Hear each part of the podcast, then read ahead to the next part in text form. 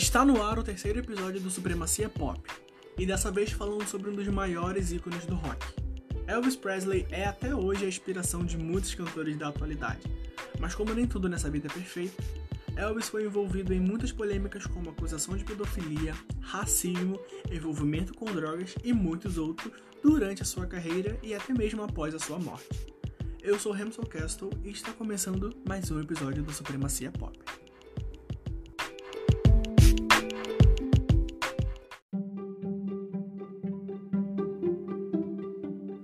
Algumas informações presentes nesse episódio foram extraídas de uma thread do Twitter da maravilhosa Liv, arroba GeonShifts. O user dela vai estar disponível na descrição do episódio. Elvis Aaron Presley, também conhecido monominamente como Elvis, foi um cantor, músico e ator estadunidense, tido como um dos mais significantes ícones culturais populares do século XX. Ele é frequentemente chamado de o Rei do Rock ou simplesmente o Rei. Elvis foi ainda apelidado como Elvis the Pelvis. Lindo. Elvis que iniciou sua carreira em 1954 com os 19 anos e depois de um tempo iniciou também suas apresentações mundiais, encantando plateias e ganhando bastante atenção e consequentemente fãs do mundo todo. Mas olhando de perto sua vida por trás das câmeras, Elvis apresenta um histórico sujo de exploração sexual, maus tratos de adolescente e consumo excessivo de drogas. Elvis era o rei em ser escroto com as mulheres e atrair meninas de 14 anos para o seu quarto e depois as tratarem como lixo. Mas por ser tão famoso e uma grande inspiração para muitos, praticamente todos os casos contra a estrela foram abafados pela mídia. No auge do seu sucesso, começou suas turnês mundiais, mas seu foco não era música e sim garotas menores de idade. Em um de seus textos, a escritora Elizabeth King afirma que Elvis não tratava bem as garotas com quem se relacionavam, e segundo a mesma, ele tinha uma extrema obsessão por meninas de 14 anos. Afirmações essas que foram confirmadas por Joey Joel Williamson no livro Elvis Presley: A Southern Life, que conta a história da vida de Elvis, incluindo o tempo que ele estava em turnê e a partir daí a coisa só piora. Joel escreve que Elvis caçava grupos de meninas de 14 anos, levava para seu quarto de hotel e lá faziam brigas de travesseiros, cócegas, lutavam e beijavam um cantor que na época tinha 22 anos. Joel também detalha um incidente em que Elvis foi dormir com a fã enquanto estava em Louisiana e relata que durante o ato a camisinha furou e, sem saber o que fazer, levou a garota para a emergência do hospital, a deixando sozinha para receber uma ducha íntima. E sem contar que enquanto isso tudo acontecia, esse desgraçado atormentava com ligações sua namorada de 15 anos, Dixie Locke. Mas aos 24 anos, Elvis acaba encontrando uma garota de 14 anos com quem quis se comprometer e logo ficaram noivos. Pode entrar a maravilhosa Priscilla Presley. Depois de seu casamento, Elvis começou a levar outras mulheres para o quarto deles. Ele gostava de assistir sua esposa com elas e às vezes participar do ato. Priscila nunca se pronunciou sobre tais ações, se concordava ou não, e não sabe oficialmente, mas em uma, uma reportagem a mesma afirma que ele roubou sua juventude e que nunca quis vê-la sem maquiagem. Não tive uma adolescência como uma menina normal, obviamente.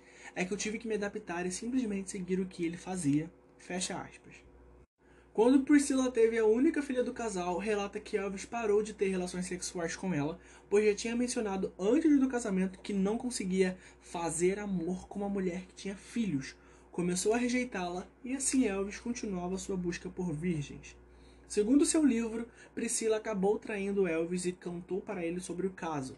Ela disse que o Elvis a agarrou e a obrigou a ter relações sexuais com ele, que dizia: É assim que um homem de verdade faz amor com uma mulher. Em outras palavras, ele a estuprou. Logo se divorciaram e Elvis foi atrás de Rebecca Smith, que na época, adivinhem, tinha 14 anos. Mesmo com o estado crítico de saúde, Elvis não parou de ir atrás de outras mulheres. Dessa vez a Miss Ginger Alden, que na época tinha 21 anos. Os dois ficaram noivos e foram morar juntos, onde o comportamento de Presley só piorou. Em seu livro de memórias, Alden escreve abusos de Elvis, alguns envolvendo as armas que ele guardava em casa. Alden conta também uma história na qual Elvis estava obcecado por iogurte e pediu para que ele trouxesse mais iogurte. Abre aspas. Acho que você não precisa de mais iogurte. Alden disse. E os dois foram dormir. Nisso, Alden acorda com o barulho de uma arma disparando no quarto. E aí ela chama isso de Elvis pedindo atenção.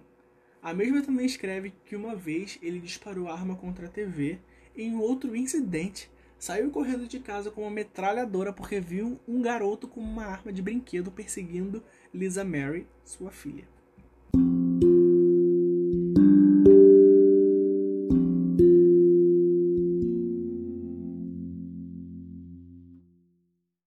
Como a maioria dos astros, Elvis também era um usuário de drogas, mas no caso dele havia muito privilégio e hipocrisia envolvido. Elvis era queridinho do então presidente americano Richard Nixon. Ele já havia servido e era visto como um ídolo não só do rock, mas de patriotismo. E em 1970, Elvis se reuniu com o presidente Nixon para tratar da criminalização das drogas. Mas o que é de errado nisso, Hamilton? Elvis era usuário das mesmas drogas. O intuito dele era conseguir a criminalização para que assim a polícia não suspeitasse que ele usava e conseguisse transportar suas drogas pelas fronteiras sem passar por fiscalização. E os demais usuários? Eles que lutem sejam presos. Bom, o final vocês já sabem, né? Elvis acabou com sua carreira e sua vida também com o consumo excessivo de drogas. Dizia ele ter arritmia cardíaca e consumia drogas e anfetaminas. Mas, se perguntassem a ele, ele falava que era uso médico, porque ele era um mentiroso desgraçado. Elvis Presley morreu tragicamente em 16 de agosto de 1977, aos 42 anos, e foi encontrado morto no banheiro de sua casa, o que certamente chocou o mundo inteiro por essência. Muitos fãs, no entanto, não sabiam que o rei do rock enfrentava um vício de longa data em medicamentos prescritos e um grave problema sobre o peso.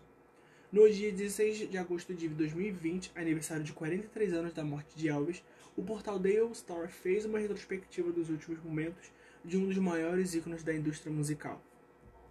Por volta dos 40 anos, Elvis Presley se tornou um homem obeso que pesava quase 160 quilos e estava gravemente doente. Segundo Daily Star, foi revelado que o uso de drogas começou a fazer efeito nele já em 1973, logo após se divorciar de sua primeira esposa Priscilla. No verão de 77, ele estava confinado à cama e dependendo dos cuidados de enfermeiras. Em seu inquérito, revela-se que seu coração tinha dobrado de tamanho e sua autópsia revela também que ele estava em estágios avançados de uma doença cardiovascular. Embora nunca tinha fumado, né, segundo muitas pessoas, ele tinha enfisema pulmonar e mal conseguia respirar. Mas seu intestino continha a descoberta mais horrível de todas estava com quase de o dobro de comprimento e cheio de fezes armazenadas há pelo menos quatro meses. Ainda assim, a primeira autópsia registrou a causa da morte de Elvis como parada cardíaca e o legista Dr. Jerry Francisco insistiu que as drogas não tiveram nenhum papel na morte de Presley.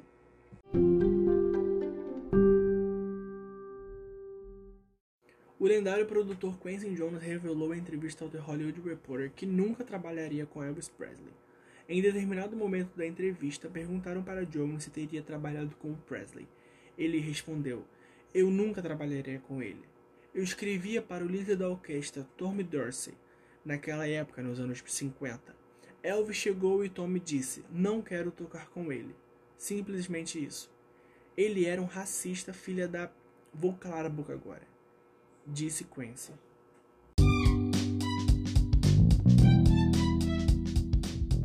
E chegamos ao fim de mais um episódio de Supremacia Pop.